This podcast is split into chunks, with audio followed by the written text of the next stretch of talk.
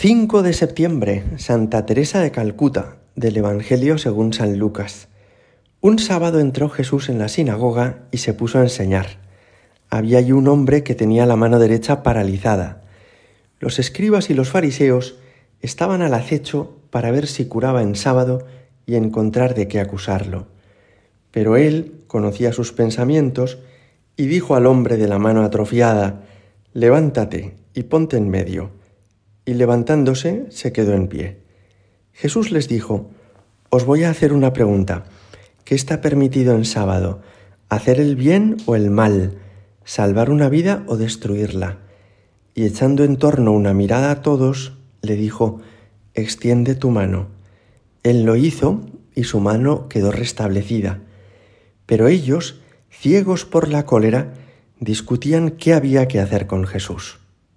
Palabra del Señor.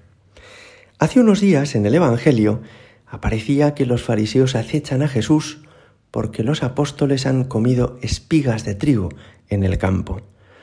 Hoy de nuevo nos refiere el Evangelio una escena ocurrida en otro sábado, y es que Jesús entra en una sinagoga, como es su costumbre los sábados, para escuchar la palabra de Dios, y que allí le cura la mano a un hombre que la tenía atrofiada. Los fariseos están rabiosos y por eso andan buscando la manera de acabar con Jesús. ¿De dónde procede este problema? El Sabbat, el sábado, era una institución para los judíos enormemente importante.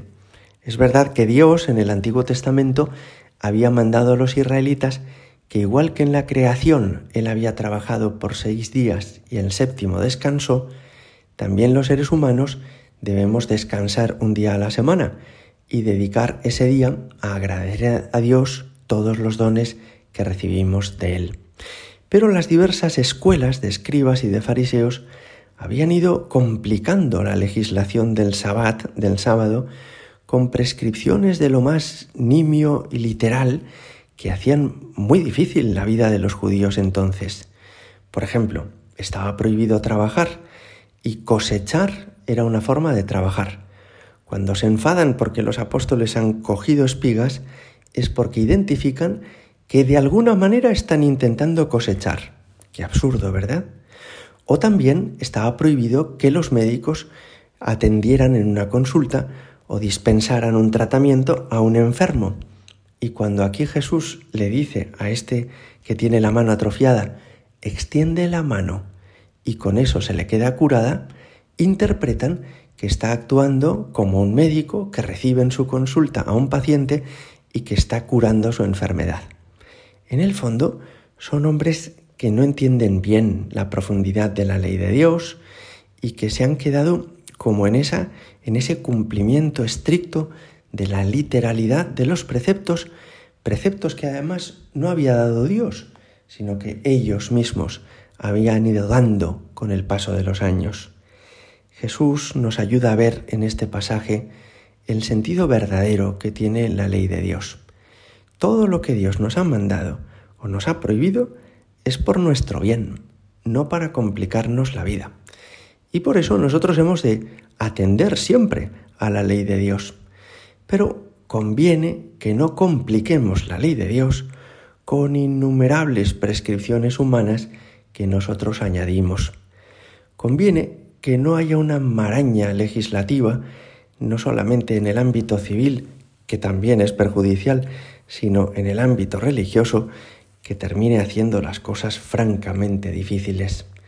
Tenemos esta manía los seres humanos, ¿verdad?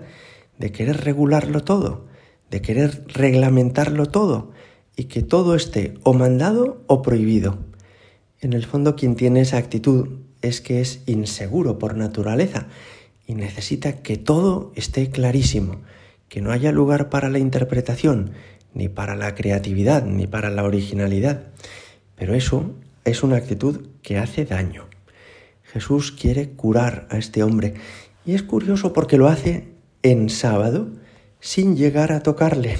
Simplemente le dice, extiende la mano. Luego, no es un médico que está impartiendo, dispensando un tratamiento, él es Dios. También es bonito que hiciera esto después de escuchar la palabra en la sinagoga, porque así nos ayuda a entender que el amor a Dios y el amor al prójimo no están reñidos, que no hay que escoger o lo uno o lo otro. A veces, ¿verdad? Hay personas que plantean dicotomías y que dicen, yo prefiero no ir a misa, prefiero ser muy bueno con los demás y ayudar a todos antes que ir a misa. Pero ¿quién te ha dicho que hay contradicción en ello? Si Jesús mismo nos enseña en este pasaje que precisamente el sábado, el día que se escucha la palabra de Dios, es el día idóneo para ayudar más y mejor a los demás. Hay otro aspecto en este Evangelio que llama la atención, y es que Jesús, de alguna forma, les provoca con sus preguntas. Cuando les dice, os voy a hacer una pregunta, ¿qué está permitido hacer en sábado? ¿Hacer el bien o el mal? ¿Salvar una vida o destruirla? En el fondo les hace ver sus propias contradicciones pero es curioso porque no esperó a que le dieran la respuesta. Es decir, Jesús no es un seguidor de una determinada escuela de escribas o de fariseos. Hace una pregunta retórica, pero él tiene tal certeza sobre la respuesta correcta que después, antes de que le respondan, ya está haciendo lo que tiene que hacer. Es Jesús el que determina lo que está bien y lo que está mal, no es él quien termine haciendo caso o siguiendo a determinada corriente. Hoy estamos conmemorando a la Madre Teresa de Calcuta. Pocas personas en el siglo XX han vivido mejor esta unión entre el amor a Dios y el amor al prójimo. Y ella nos enseña a ser profundamente católicos, como lo era ella, que vivía en la comunión de la Iglesia, la vida eucarística, la devoción a la Virgen, la práctica habitual de los sacramentos y a la vez hizo una tarea humanitaria colosal. Madre Teresa de Calcuta, intercede desde el cielo por nosotros para que aprendamos, como tú, a querer a Dios y a querer al prójimo. Ella dejó escrito, a veces sentimos que lo que hacemos es tan solo una gota en el mar, pero el mar sería menos si le faltara una gota. Pues así, cada uno hemos de hacer todo el bien que podamos por los demás. Gloria al Padre y al Hijo y al Espíritu Santo, como era en el principio, ahora y siempre, y por los siglos de los siglos. Amén.